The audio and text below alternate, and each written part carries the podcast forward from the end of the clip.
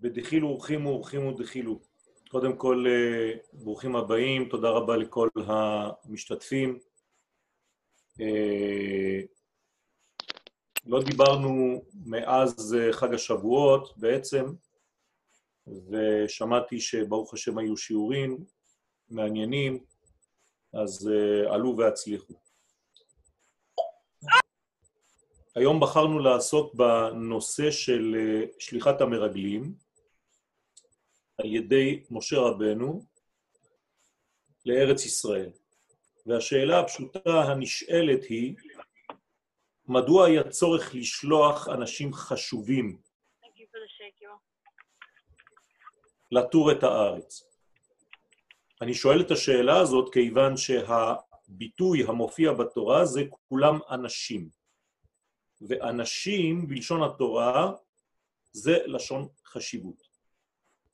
למה לא מספיק לשלוח אנשים פשוטים שיכולים לראות מה שיש בארץ ישראל, לבוא ולדווח? איך ייתכן שהמרגלים, שהם אנשים כל כך חשובים, חזרו עם תשובה שסותרת במהותה את רצון השם?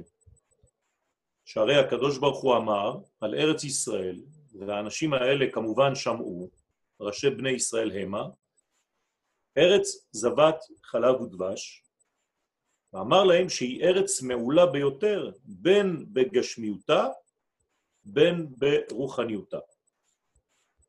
כדי להבין את התופעה הזאת, שהיא בעצם תופעה שנשארה חקוקה בפסיכולוגיה הלאומית של עם ישראל לכל הדורות. מעשה אבות סימן לבנים, לא רק במובן החיובי, גם במובן השלילי. אני רוצה לומר בזה שהחשש מלהיכנס לארץ ישראל נשאר כמו רושם בכל הדורות של עם ישראל עד היום. וככל שאתה אדם רוחני יותר, תורני יותר, יש לך פחד גדול יותר חבר'ה, אתה לא מזכיר זה לא יפה. עכשיו אתה לי, סבבה?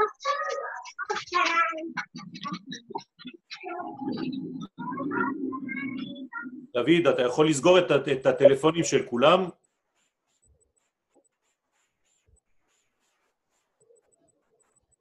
ככל שהאדם רוחני יותר, ככל שהאדם מאמין יותר, יש לו בעיה, אי אפשר עם הילדים ככה, רבותיי.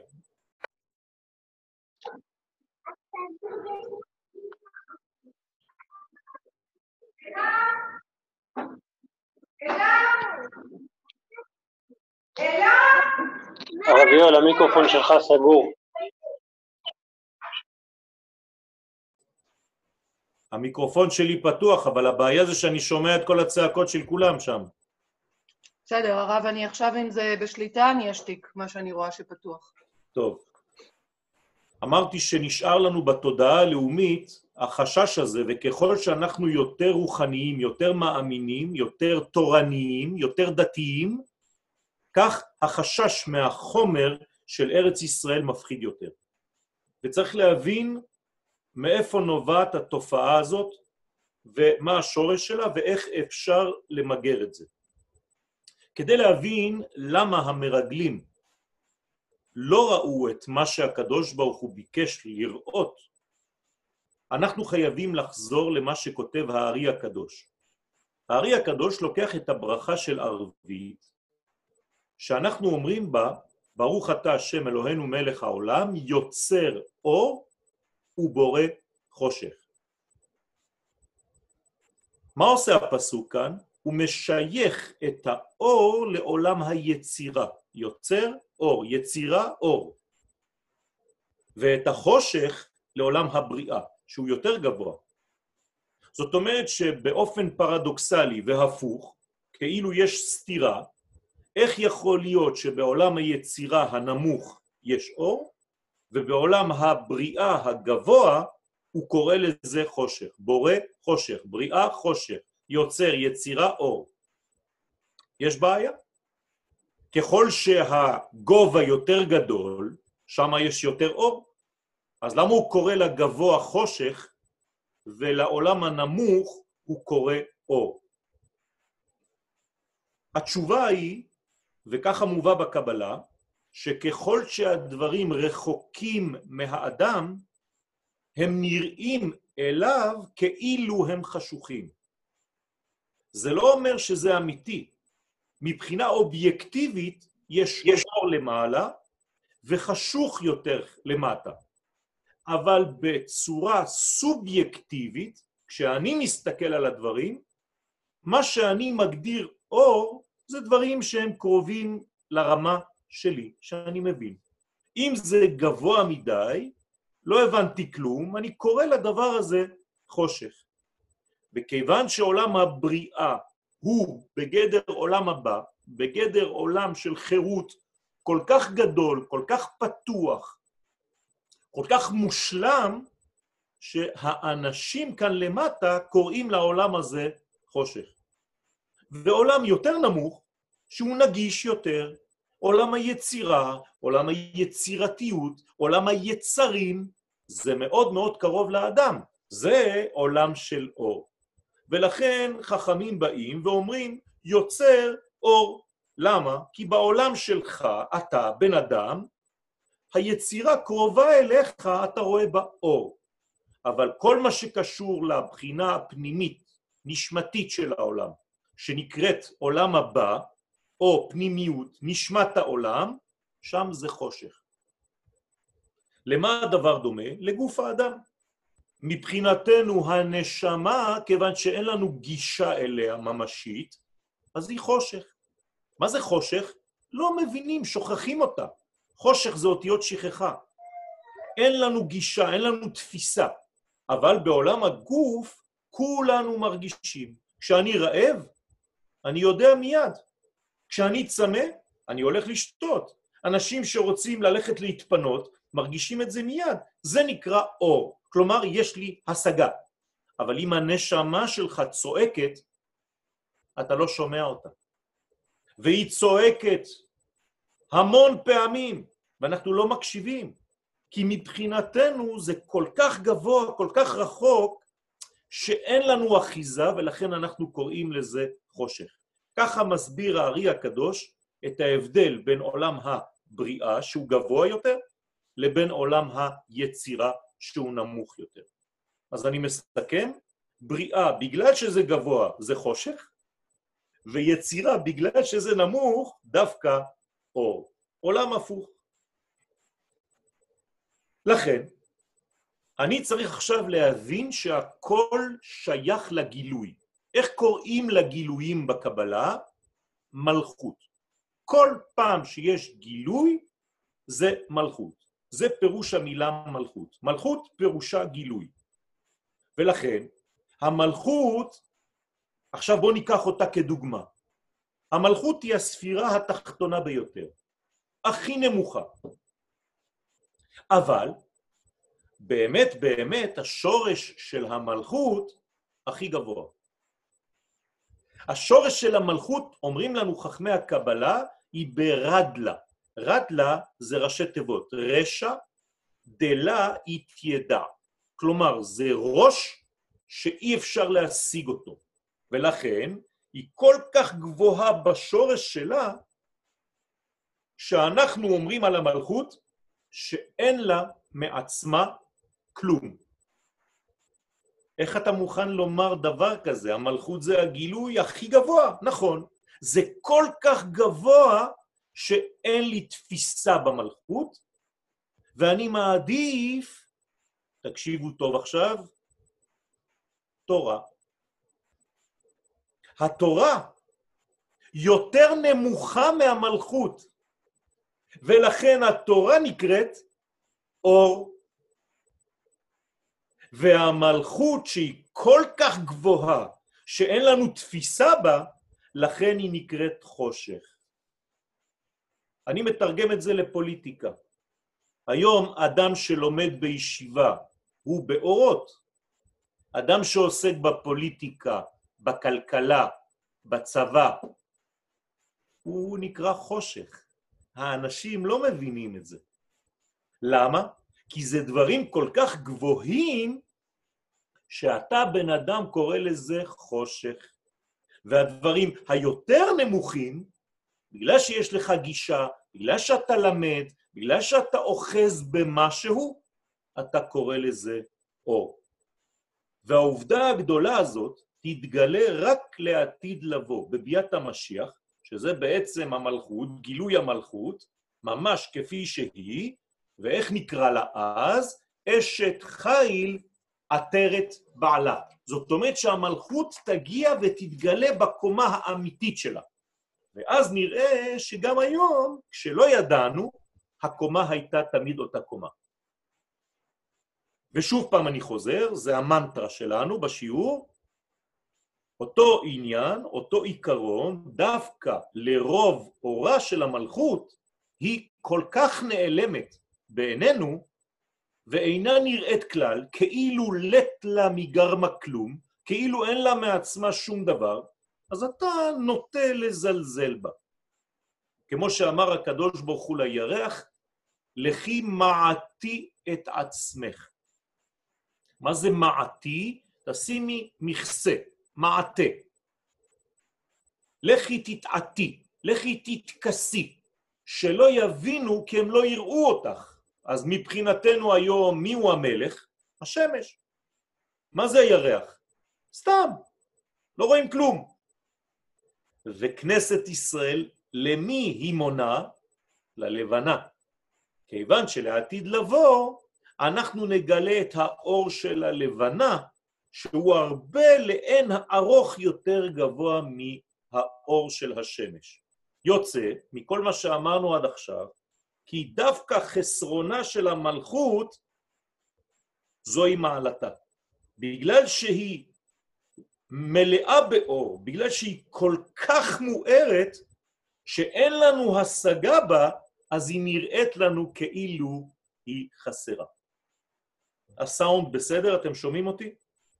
אוקיי. אני מתקדם, ואנחנו ננסה לגעת בעיקרון הזה בכמה תחומים בחיים שלנו. באופן יחסי, אנחנו יכולים אותו דבר להתייחס להשוואה בין ארץ ישראל ובין חוץ לארץ. אתם תשמעו הרבה אנשים שכשהם היו בארץ ישראל, הם אף פעם לא הרגישו רוחניות.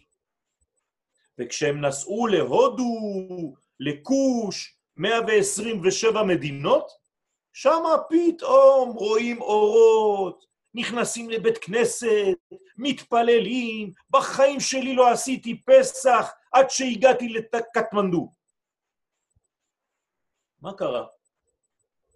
בשיא החושך אתה רואה אור. וכאן בארץ ישראל, שזה האור, אתה רואה חושך. שוב פעם, אנחנו חוזרים על אותו עיקרון. וחכמי הסוד אומרים לנו דבר מאוד חשוב, תכתבו לכם את זה. בחוץ לארץ לא מקבלים אור, מקבלים הערה. הערה זה הרבה יותר קטן, זה כמו האור של הפנס שאתה רואה אותו שם. אתה לא רואה את האור המקורי, אתה רואה כאילו מראה, אתה רואה רק את ההערה של האור. ולכן, כיוון שזה קרוב אליך, נגיש יותר, שאתה יכול לאחוז בו, אתה חושב שמדובר באור גדול. למרות שזה בעצם חושך מאוד גדול, אבל מבחינתך, איש קטן, אישה קטנה, זה האור הגדול. אז אני שמה פתאום פגשתי באורות גדולים. לא פגשת בשום אור, פשוט מאוד, ההערה הזאת הייתה ברמה שלך. ולכן ישנה השגה שם, כיוון שמדובר ברמה נמוכה של שידור. במדבר זה בדיוק מה שקרה. במדבר, מה ראו בני ישראל? ניסים. ניסים גדולים, הנהגה מיוחדת. אבל רבותיי, שלא להתבלבל. בארץ ישראל לא היו ניסים. הכל חזר לכאורה לטבע. אז איפה הייתם אומרים שהאור יותר גדול? במדבר. לא נכון. במדבר זו רק הערה מהכוח העליון שנמצא בארץ ישראל. אבל כיוון שבארץ ישראל אתה צריך לעבוד קשה כדי שיהיו לך כלים כדי לראות את האור ולהיות מסוגל להכיל את האור הזה, אז מבחינתך זה חושך. אז בארץ ישראל אתה רואה הכל לא טוב, הכל בעין לא טובה. בחוץ לארץ הכל טוב, אפילו הקודש מצליחים ללמוד יותר טוב. ככה יגידו לך אנשים, אל תלך לארץ ישראל, אתה תאבד את התורה. למה? כי שם יש לך הערה קטנה של איזה חברותה בבוקר, ואתה חושב שאתה באורות גדולים, אתה פשוט בהערה כל כך רחוקה מהאור האמיתי, שדווקא בגלל זה אתה הפכת את כל המושגים. אז כל מה שקשה להשגה זה אורות גדולים. גם בתורה. אפילו פה בארץ ישראל. מה השיעורים שהאנשים מרגישים אור גדול? שיעורים קטנים. אתה יוצא, וואי וואי, איזה הלכה למדתי עכשיו, אם אתה עושה ככה וככה, לא ידעתי, תראה מה זה. עכשיו, אתה בא לתת שיעור על אורות של הרב קוק, אומר לך זה חושך. איזה אורות, לא מבין כלום. אבל תן לי שיעור בין מנחה לערבית, וואו, אורות גדולים. בדיוק אותה סיבה, רבותיי. ולכן כל מה שקשה להשגה בחיים שלנו, אנחנו מיד מגדירים את זה כחושך, בגלל שזה בגובה שאנחנו לא מצליחים לעלות אליו. ולכן זה ההבדל בין עולם הבריאה ובין עולם היצירה. אתם יודעים שההבדל בין העולמות, אני רק מזכיר לכם את זה בדרך אגב, המעבר בין עולם לעולם זה הבדל כמו כלב ובן אדם. זאת אומרת שבעולם היצירה, אם אתה כלב, בעולם הבריאה אתה בן אדם. אז אתה מעדיף לדבר עם הכלב. למה? כי אתה מבין את ה-language, אתה מבין את השפה שלו, אתה לא יודע לדבר בקומה של בן אדם. אז איך אתה קורא לאדם? חושך. ולכלב אתה קורא אור. זה בדיוק אותו עניין. בלי לזלזל כמובן בשום עולם, זה רק כדי להמחיש לכם את הרעיון. לכן, במדבר כולם ראו קדושה גדולה. אור של קדושה, שהוא לא אור, הוא רק הערה.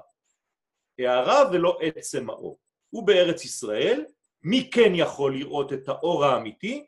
רק מי שמכשיר את הכלים שלו. ואם אין לך הכשרת הכלים בארץ ישראל, אתה גם כן לא תראה את האור, ואתה תראה רק דברים רעים, אתה תראה רק דברים חשוכים, ואתה תהיה כמו המרגלים שדיברו לשון הרע על ארץ ישראל, במקום לראות את הטוב וראה בטוב ירושלים. כן? ולכן מי שאינו עובד על המידות שלו בארץ ישראל, שזה בעצם שבע עממים שהיינו צריכים לכבוש כשעלינו לארץ ישראל, היו גרים כאן שבעה עממים. מה זה שבעה עממים? זה בעצם תיקון של כל השבע מידות שיש לאדם. ברגע שאני כובש את היבוסי, את הגרגשי, את החיטי את ה... וכולי, כל העממים האלה, כל האומות האלה, בעצם זה תיקונים של חלק מהנפש שלי. ברגע שהשלמתי את הכלים שלי בארץ ישראל ואני מתנהל בצורה נורמלית, אני פשוט עולה למדרגה שאני רואה את האור. אבל אם אני לא מכשיר את הכלים כמו שצריך, מה קורה? כיוון שהאור בארץ ישראל הוא אור אמיתי, זה מזכיר לנו משהו? שבירת הכלים. ולכן בארץ ישראל, יותר מאשר במקום אחר, יש חשש גדול משבירת הכלים וכל מיני סינדרומים חז וחלילה, של אנשים שלא יכולים להכיל את האור הזה ומתחילים להשתגע ממש בפשט.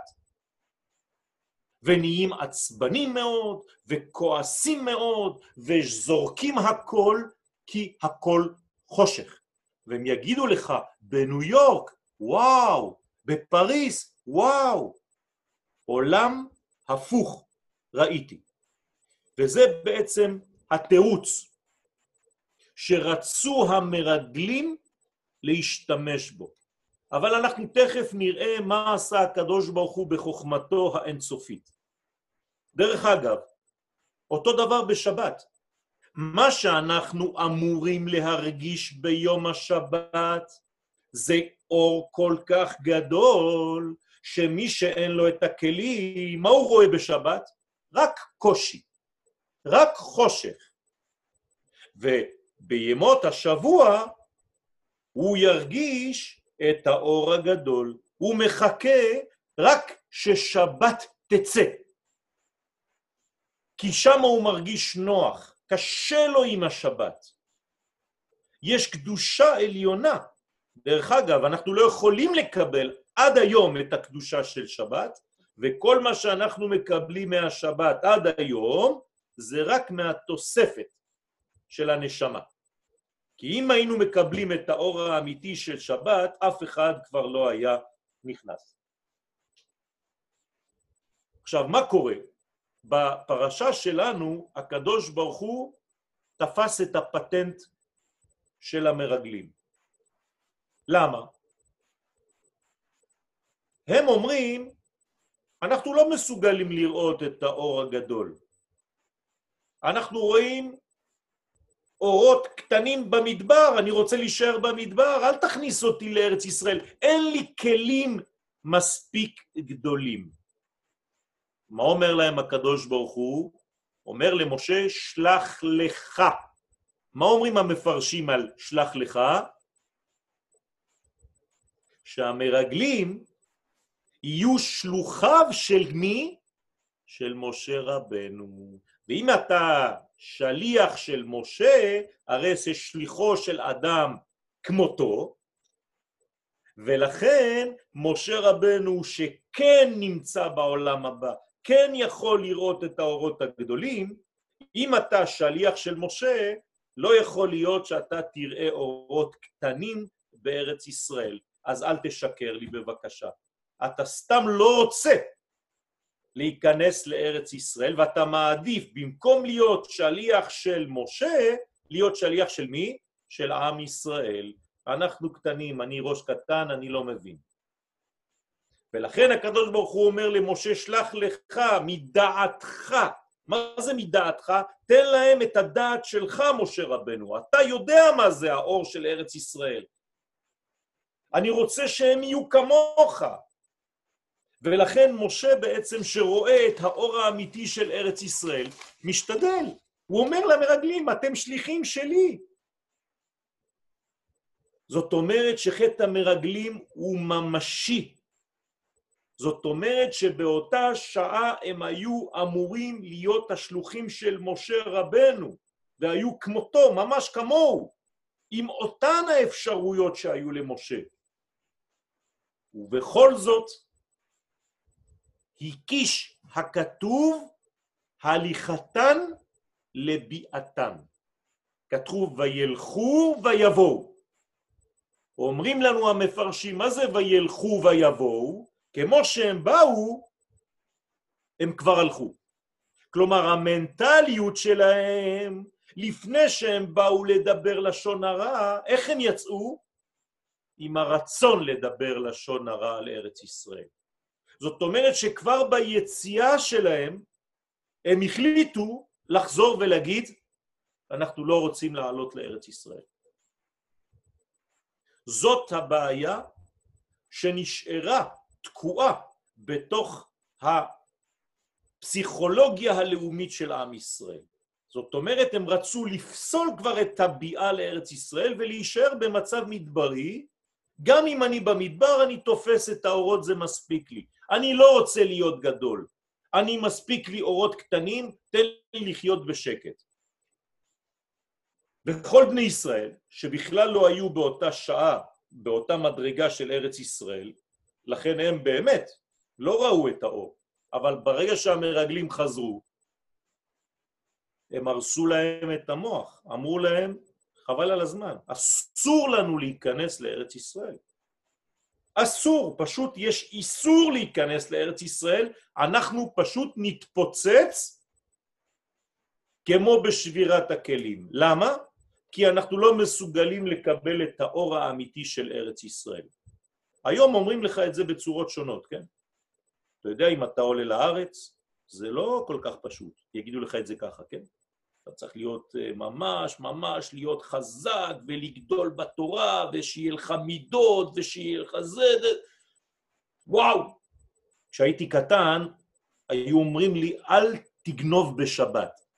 כלומר, בשבוע אפשר לגנוב, אבל בשבת לא טוב, כן? או בארץ ישראל, אסור לעשות את זה בארץ ישראל. בחו"ל תעשה, אבל בארץ ישראל, כיוון שזה גבוה מאוד, אסור לך. יש הרגשה שבעצם יש כאן קדושה מיוחדת, אבל הקדושה הזאת, כיוון שהיא כל כך גבוהה, היא הופכת להיות למגרעת, חס ושלום.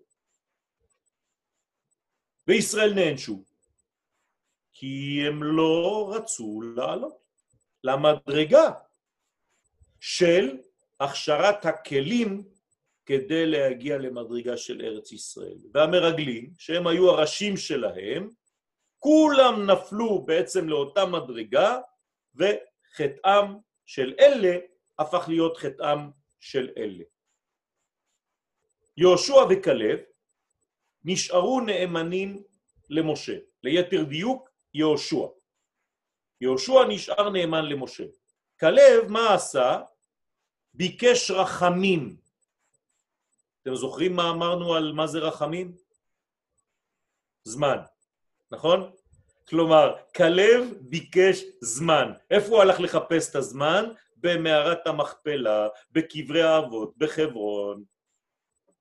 אבל לא חשוב, שניהם בסופו של דבר התעלו למדרגה של משה רבנו, כלומר תיקנו את הכלים שלהם כדי לראות את האור האמיתי של ארץ ישראל, ולא להישאר בהערה הקטנה של המדבר, שנותנת לך הרגשה כאילו אתה בן אדם גדול.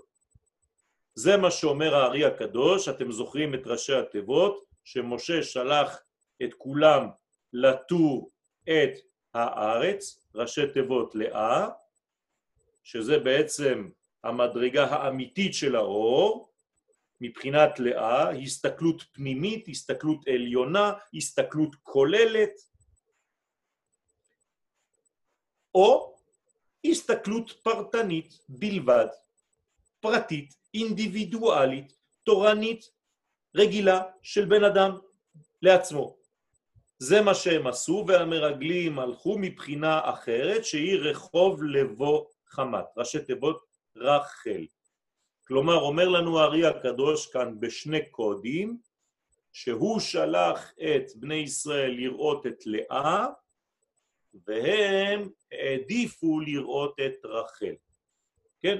כלומר, אני אנסה להסביר לכם את זה במילים פשוטות. במקום להתרומם ולראות את ההערה של אימא, הילאה, במקור של האור, המרגלים נשארו בהסתכלות שטחית, זה מלוכלך, אנשים לא מדברים יפה, ארץ אוכלת יושביה, אז מה הם ראו בארץ ישראל? רק חושך.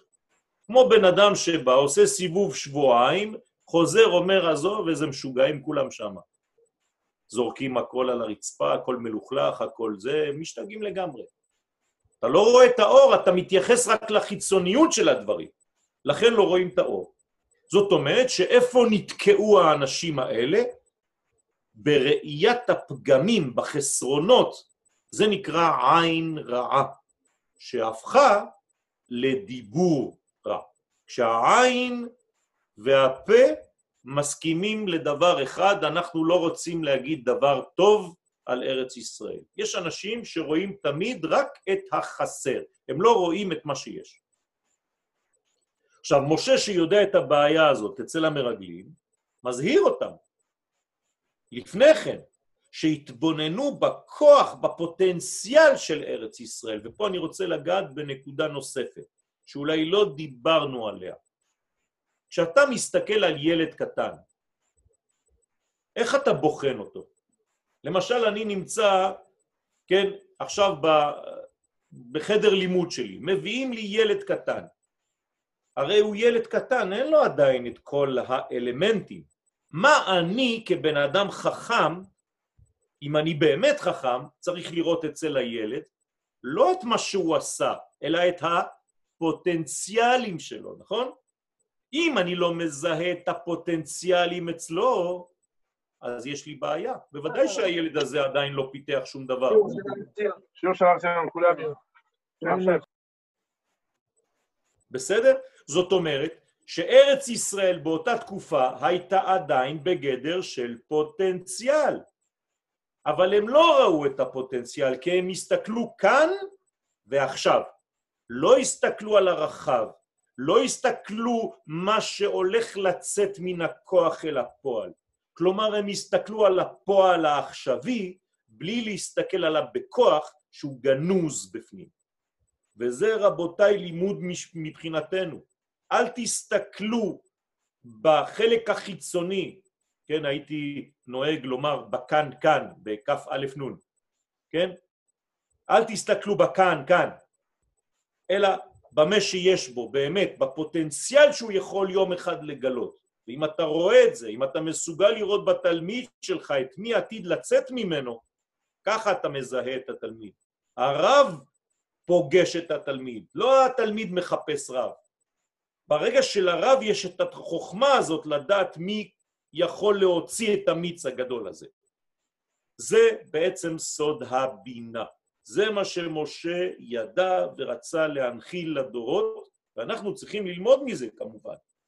המרגלים כמובן לא שמעו למשה, העדיפו לראות את כל הליקויים של ארץ ישראל, את העכשוויות. עכשיו, אם אתה מסתכל על העכשוויות, באמת מה היה שם? רק אנשים, ארץ אוכלת יושביה, קוברים את המתים וכולי וכולי. כלומר, אותם ענקים שאנחנו מכירים עד היום, ענק כלכלי, ענק מדיני, צבאי וענק חברתי.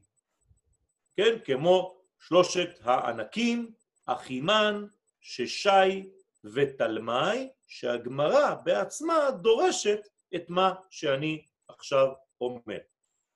זאת אומרת שיכולים להפחיד אנשים בקלות. אז אם אין לך חזון, אם אין לך ראייה שהולכת עמוק, אז אתה, אין לך אופק.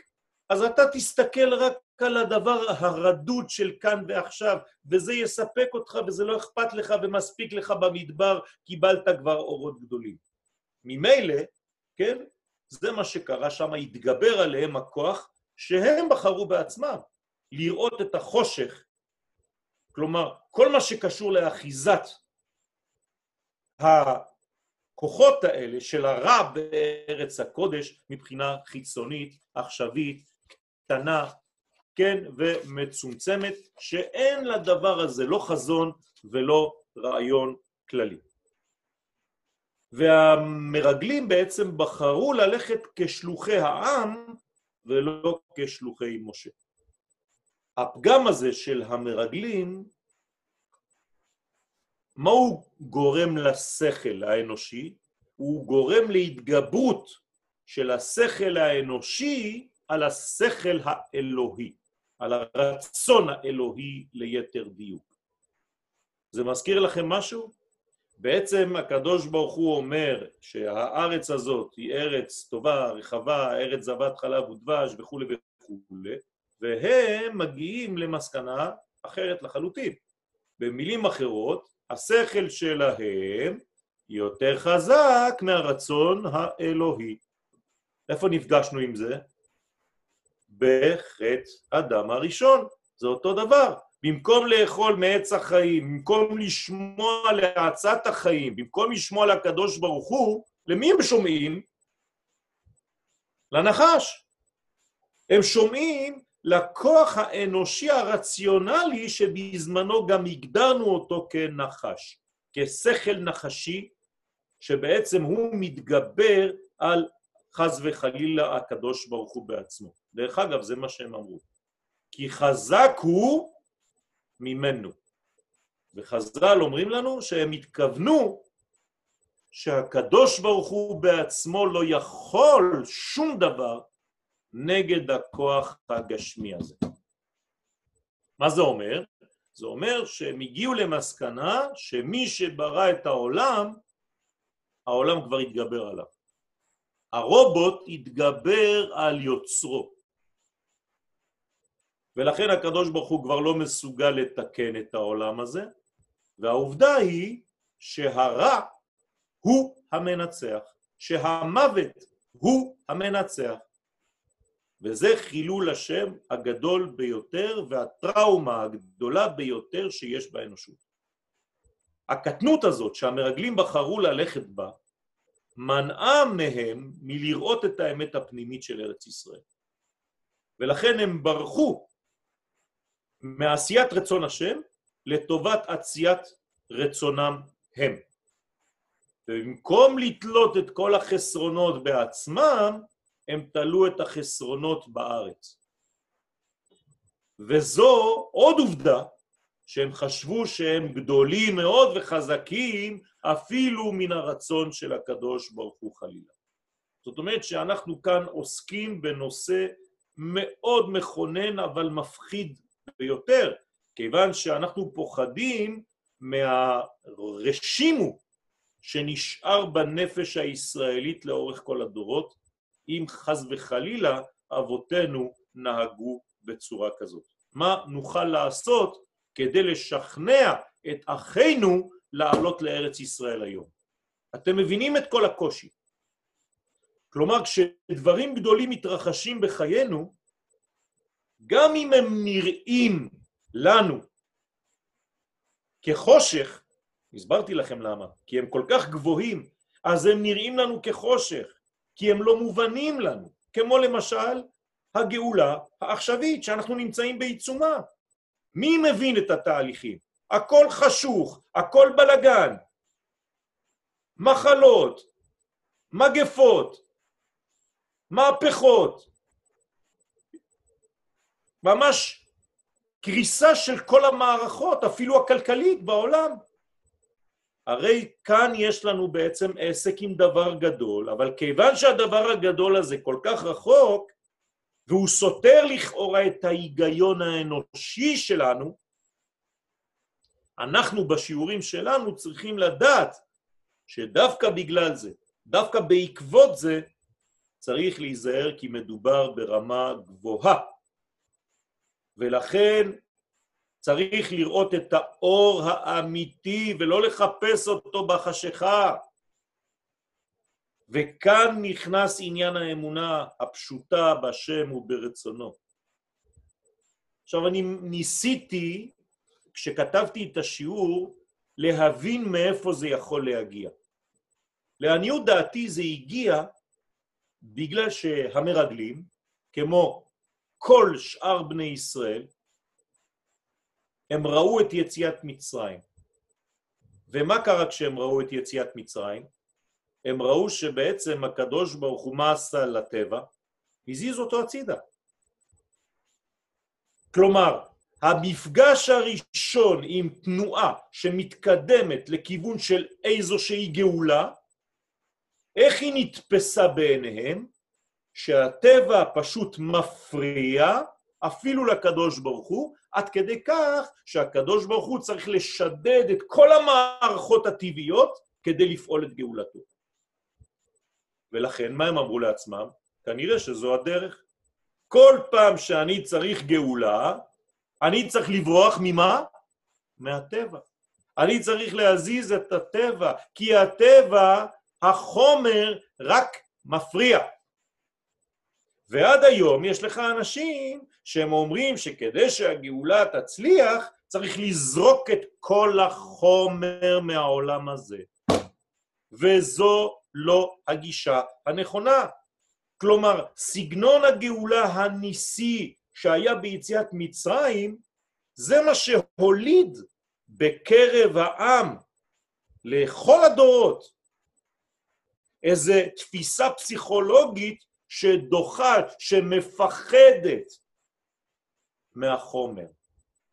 וכל פעם שיש איזה חומר באיזשהו מקום צריך ללכלך אותו, צריך להוריד אותו, כי הוא מפריע בעצם להתגברות הכוח הרוחני העליון שלי.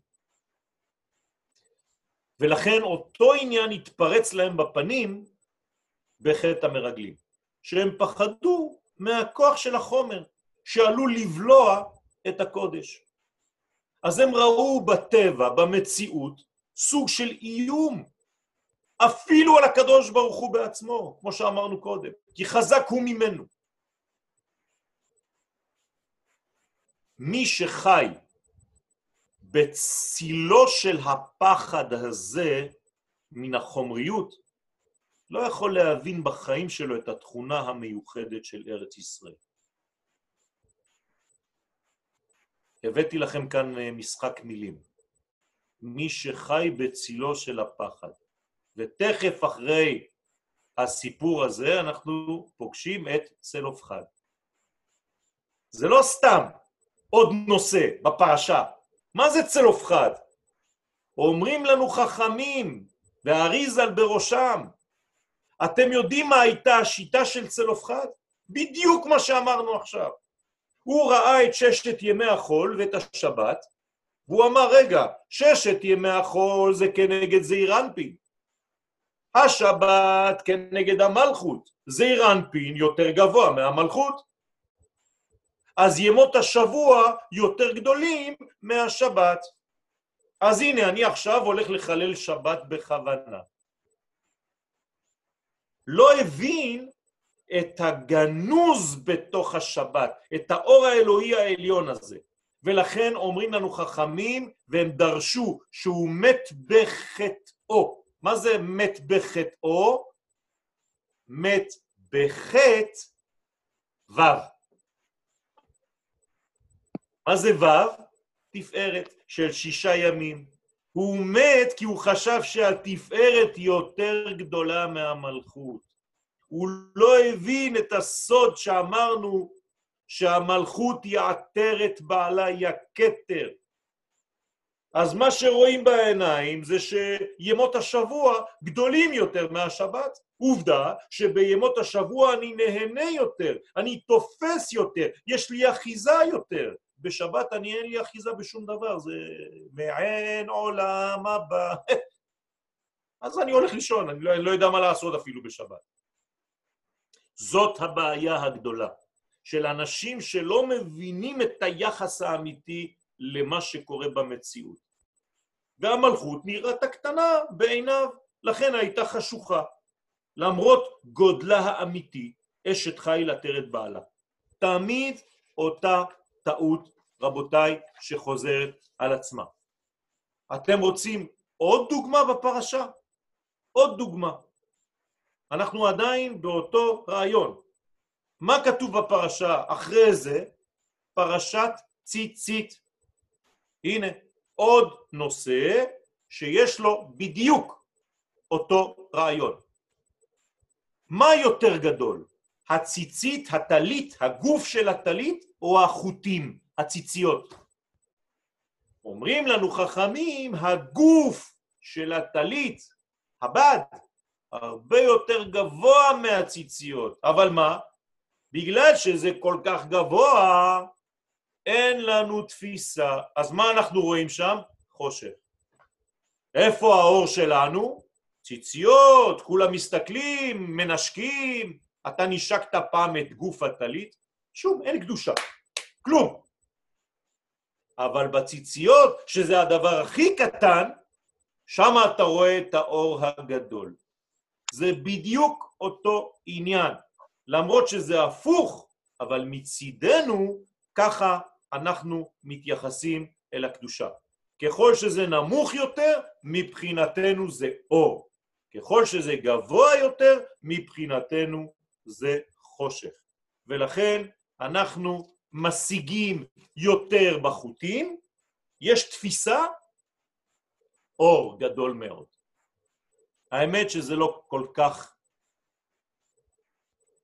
פשוט הנושא הזה, ולכן אפשר להרחיב את כל הרעיון למה שהקדמתי קודם ולדבר כאן על שבירת הכלים.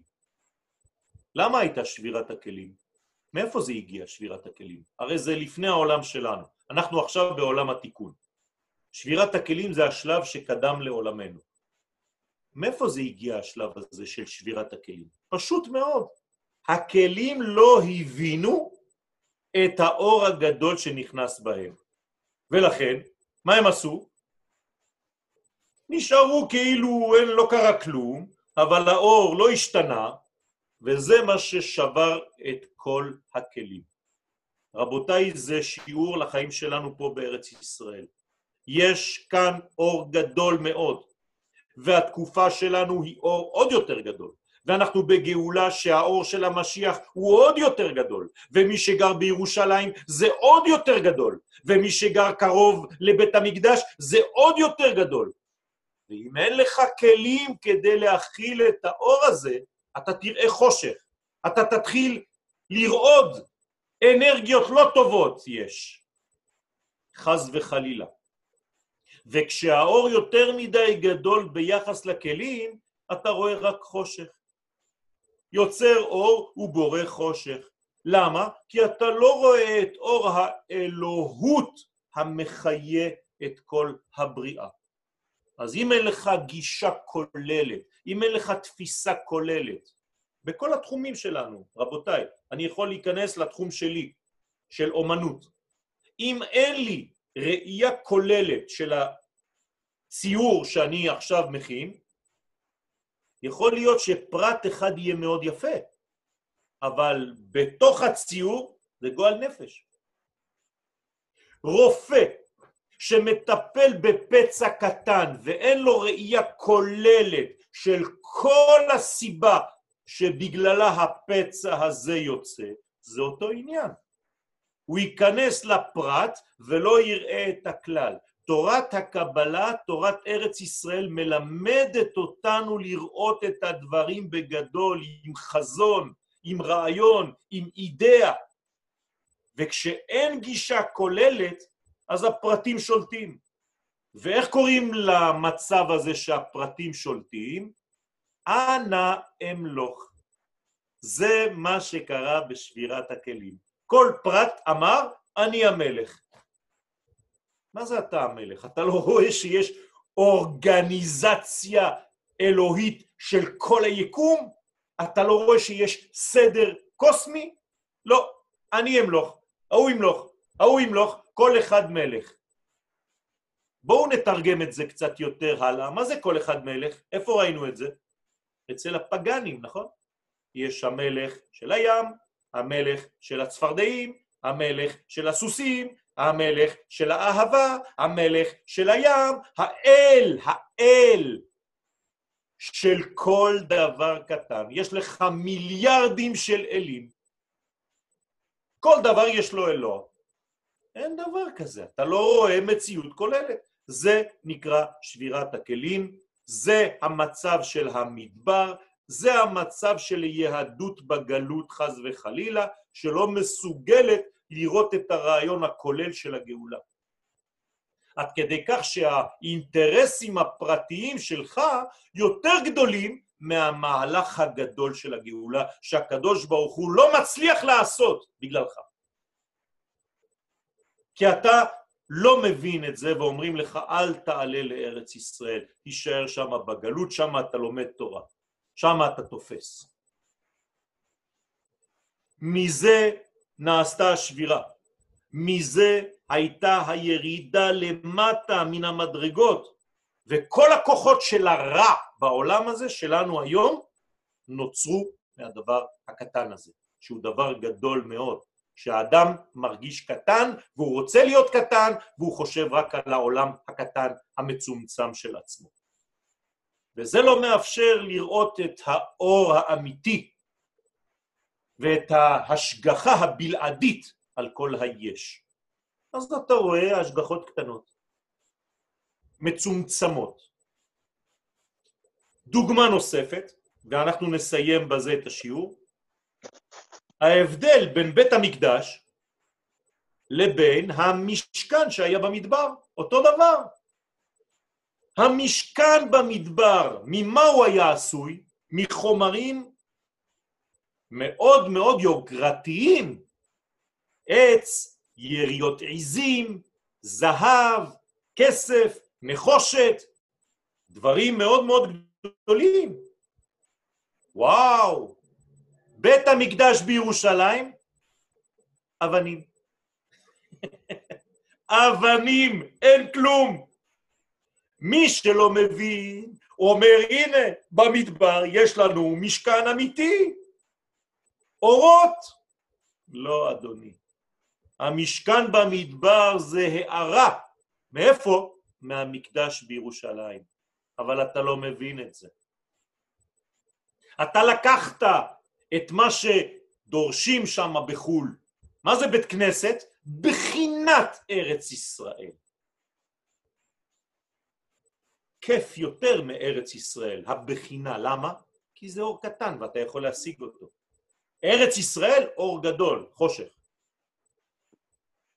בית כנסת בחוץ לארץ, אור קטן. וואו, אור. זה בדיוק העניין. לכן המקדש והמשכן היו כל כך שונים אחד מהשני, עד שמי שלא הבין נותן יתרון למשכנים של המדבר במקום לתת את היתרון לבית המקדש בירושלים. עוד פעם אותה סיבה, אני מסכם את השיעור, דווקא בגלל חוסר ההשגה שלנו, סובייקטיבי, באורות העליונים, אנחנו מגדירים את הדברים, את הקדושה, כחושך. והמשכן, שהייתה לו הערה קטנה מאוד, וגם ההערה הזאת שהוא קיבל, מאיפה הוא קיבל אותה? מבית המקדש בירושלים, מן העתיד. מן העתיד לבוא. שמה זה אור גדול. למה? כי זה קטן וקרוב אלינו. מבחינה פסיכולוגית, אנושית. כשאני רוצה משהו מאוד מאוד חזק, למשל אני רוצה לקיים אה, מצוות סוכה, אני רוצה עכשיו ברעיון שלי לבנות את הסוכה. תגידו לי באמת, מתי ההשתוקקות, מתי ההתלהבות יותר גדולה? כשאתה רוצה או כשאתה מתחיל לבנות? רק כשאתה רוצה. כשאתה מתחיל לבנות את הסוכה, זה כבר עצבים. איפה הפטיש? איפה זה? תביא את זה כבר, נמאסתם, אני לבד, אף אחד לא עוזר לי. איפה, איפה כל השמחה? כשהיה לך רעיון, בגלל שזה קטן, זה היה גדול. אבל כשאתה בתוך המצווה מתחיל לבנות, בגלל שזה גדול, זה הופך להיות קטן, מעצבן וחשוך. רבותיי, זה כלל בחיים שלנו. אנחנו צריכים להיזהר מהדבר הזה, והסיכום של הכל זה לא לפחד מהאורות הגדולים, אבל בתנאי אחד, שאנחנו מכשירים את הכלים שלנו, מחזקים אותם כדי לקבל את האור ולא רק את ההערה. הערה, זמן גלות, או זמן גאולה. יהי רצון שנזכה בעזרת השם לגדול ולא לפחד מלראות את האורות הגדולים. התרגלנו בגלות להסתפק בדברים קטנים. כל הזמן אומרים לך, תסתפק, תסתפק, זה בסדר. זה לא נשמה של בן אדם שיש לו אש. בן אדם שיש לו אש, להפך, ילכו מחיל אל חיל, אף אחד לא יכול לעצור אותו. אז הדברים השתבשו פשוט בשכל שלנו, עד כדי כך שכל דבר אתה אומר, מה זה בסדר, אני מסכן כזה קטן. איפה ראית דבר כזה בתורה? אז יהי רצון שנבין שדווקא הדברים שאנחנו חושבים שהם חומר, כמו כל העניינים בארץ ישראל, כי בעצם זה עניינו של ה... עניינה של הפרשה שלנו, הענקים האלה, שמפחידים כל כך, שהם הכלכלה בארץ ישראל, שהם הצבא בארץ ישראל, ושהם החברה בארץ ישראל, כן?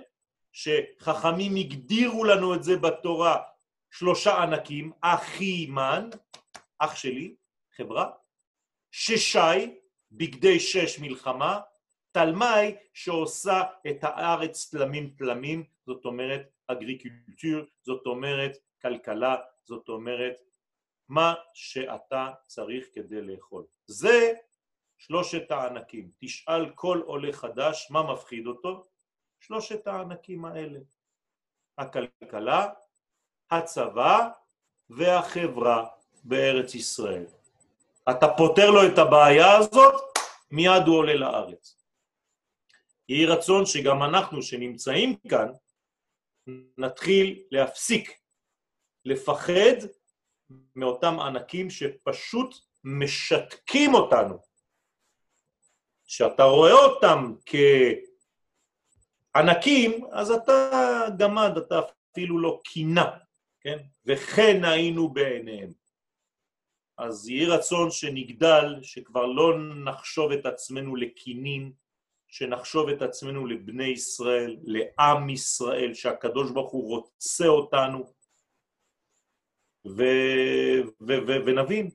היה לי ויכוח uh, לפני כמה ימים עם בן אדם על חוץ לארץ וארץ ישראל. אמרתי לו, תגיד לי בקריאת שמע, מתי אתה שותק כי אתה מתבייש לומר את הדברים? יש לך קטע שאתה שותק, נכון? ועצר ולארץ לא תיתן ועבדתם מהרה מעל הארץ הטובה, ואתה אתה כל כך מתבייש שאתה לא אומר את זה בקול רם. וכאן אתה אומר לי שאתה מעדיף להישאר בחוץ לארץ, אז מה הבנת מהתורה שלך? איפה התורה שלך? כמה יכולים לשקר? אז ברוך השם היום אנחנו חוזרים, היום אנחנו במהלך גדול מאוד, אני רוצה רק לומר לכם שבסייעתא דשמיא אני רק מתפלל שזה יעבוד, אוטוטו אנחנו עוד חודש, חודש וחצי, מעלים לארץ ישראל 750 משפחות שאני עכשיו ממש לפני שהתחלתי את השיעור עדיין הייתי בטלפונים עם האנשים. אתם מבינים מה זה 700 משפחות? זה כמעט 3,000 איש. פשוט לא ייאמן, אני בעצמי לא, לא מבין מה קורה.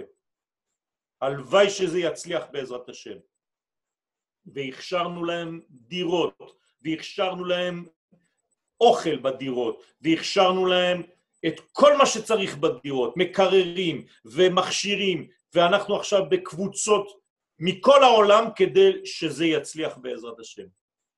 אני לא תופס עדיין שאני בתוך הדבר הזה, לפעמים אני אומר לעצמי, איפה אתה נכנס? תגיד לי, מה אתה עושה בחיים שלך? אין לך מה לעשות. אבל בעזרת השם למען אחינו ולמען הגאולה, כי ככל שיגיעו לפה, הכוח של הקדוש ברוך הוא יגדל, יגדל נא כוח אדנות. זה מה שאנחנו צריכים לעשות. אז בעזרת השם אנחנו עושים, ברוך השם הקדוש ברוך הוא מצליח בידינו, ואנחנו רואים את הפירות יותר ויותר מהר. אם יש שאלה או שתיים, אני מוכן. אם לא, שיהיה לכם לילה טוב, חלומות פז, ושבעזרת השם אה, תזכו דוד לגדל את הבן שנולד בשעה טובה, אני מאוד מאוד שמח. התפללנו כל השנה שבעזרת השם יחזיק מעמד וייוולד לחיים טובים ולשלום, אז אנחנו מאחלים לתינוק ולכל המשפחה ברכה גדולה, ולמשפחת אפשטיין גם כן, שזכיתי להיות הסנדק של אריאל הקטן, שהוא כבר עכשיו בגיל 13 בעזרת השם אני מקווה שאתם אה, מאושרים, וכל הכוונות שהכנסתי בו בזמן המילה, אתם תראו אותם בעזרת השם בכוחות ובעוצמות שיהיו לו בחיים. אמן כן יהי רצון. אמן, אמן. תודה רבה לכולכם. יש אה, שיעור? יש אה, שאלה? כן, אני רוצה לשאול משהו, הרב. עצם זה שארץ ישראל יכלה להכיל כאלה ענקים, מעיד בעצם גם עליה ככלי. איך, איך זה לא היה נראה שם, שבעצם היא מסוגלת. להחליט כזה דבר? בדיוק הפוך. בגלל שהם היו ענקים, הם היו בארץ ישראל. כלומר, הארץ הזאת, מה היא מקבלת? רק ענקים. אנחנו צריכים להיות ענקים. אנחנו צריכים להבין שאנחנו ענקים. הקדוש ברוך הוא לא מצא אותנו ברחוב כמו לכלוכית והרים אותנו. אנחנו ענקים, אנחנו בני מלכים. אנחנו מזלזלים בעצמנו. הארץ הזאת דורשת ענקים. אז אם זה לא ענקים דקדושה, אז זה ענקים דקליפה, חס וחלילה. זה אותו עניין, תמיד אותו רעיון. אז אנחנו צריכים לסלק את הענקים האלה של הקליפה ולהושיב במקומם ענקים דקדושה. אה, יש לי גם שאלה. כן, אה, קודם כל, תודה, וממש כיף לשמוע אותך כל הזמן מחדש. אנחנו מאוד מתגעגעים אליך. גם אני. אה, אז כך, אני קודם כל מבינה שכל הזמן החטאים חוזרים לחטא הדם הראשון. אנחנו אומרים חטא הדם הראשון כאילו זה חטא אחד, אבל מסתבר שזה לא חטא אחד, זה חטא שהתפרק. זה כולל. זה חטא אחד שכולל את כל הפסיכולוגיה החטאית של המין האנושי. ולכן חז"ל אמרו בגמרא, מה היה חטאו? הכל. עבודה זרה, גילוי עריות ושפיכות דמים. ובקבלה, בתוספת, שלא רצה ללמוד את הזוהר. לא רצה ללמוד קבלה. ככה אומר רבי חיים ויטל. ועוד משהו, לגבי היציאת מצרים, שאמרת ששם הראו להם שבעצם הגאולה זה רק ש... שידוד מערכות הטבע, ואמרת באחד השיעורים שבאותו רגע גם הכניסו אותם לארץ ישראל כדי להראות להם את התכלית. אז נכון. כן הראו להם שם שהגאולה מתלבשת בטבע. לא, הראו להם בצורה ניסית, העיפו אותם עד לארץ ישראל, ובאותו רגע החזירו אותם כדי שיהלכו את כל המהלך הזה בהתאמצות. אז זה נכון, אבל כן הראו להם שהגאולה העכשווית צריכה להתלבש בטבע, ואז כשהם כן, הגיעו אבל, לארץ... אבל זה עדיין רעיוני. למשל, אני עכשיו אומר לך לעצום את העיניים ולראות את עצמך עכשיו בכותל, בבית המקדש, עם מלך המשיח. את מצליחה לעשות את זה? כן, נכון? את עוצמת עיניים ואת מצליחה, עם קצת דמיון אפשר. עכשיו אני מחזיר אותך למציאות, ואני אומר לך עכשיו להמשיך ללכת לאט לאט, זה יקרה עוד כמה זמן, זה יכול להתלבש בכמה שנים. עכשיו את מתחילה להתעייף ולהתחיל לרדת ולהישבר ולהיכנס לחרדות ולפחדים. זה בדיוק מה שקרה. הוא הראה להם מבחינה רעיונית את הרעיון, את כל הרעיון, אבל עכשיו כשצריך להתמודד כדי לה, לה, להכיל אותו ולהפוך אותו למציאות, זה כבר משגע. תמיד זה ככה בחיים שלנו. אנחנו עוצמים את העיניים, רואים רעיון, כשצריך לממש אותו, זה כבר מתחיל להיות תסבוכת. אבל אסור לנו להתייאש, כי יש לנו מגמה, יש לנו חזון, יש מי שמנהל את כל התנועה הזאת. אם היינו לבד, הייתי אומר לכם, תעזבו, זה סתם שטויות. אנחנו לא לבד, אנחנו כאן השחקנים של החלום של הקדוש ברוך הוא. הוא חולם, ואנחנו השחקנים של החלום.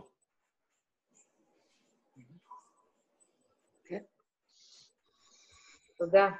בחלום שלו. תודה רב. ברכת השם עליכם, שבת שלום מבורכת, ובעזרת השם השבת הזאת צריך לעשות את התיקון ולהגיד בפה מלא, אני מחליט בסייעתא דשמיא להילחם כדי לתקן את חטא המרגלים, גם מבחינה נפשית וגם מבחינה פיזיולוגית ופיזית, ובעזרת השם חוזר למציאות האמיתית של כיבוש הארץ, זה בחינת מלך המשיח, עני ורוכב על החומר. נעשה ונצליח. הנה, תראו, ממש מתקשרים אליי עכשיו בקשר לעלייה הזאת, זה השר. ממש, אתם לא מבינים מה קורה. בשידור חי אני לא רוצה פשוט, מה שהוא יגיד זה יישמע, אז אני לא רוצה, אנחנו נשאיר את זה דיסקרטי, אני אחזור אליו. תודה רבה לכולכם. תודה, חזק וברוך. שלום. שלום, שבת שלום, תודה. תודה רב, שבת שלום. תודה.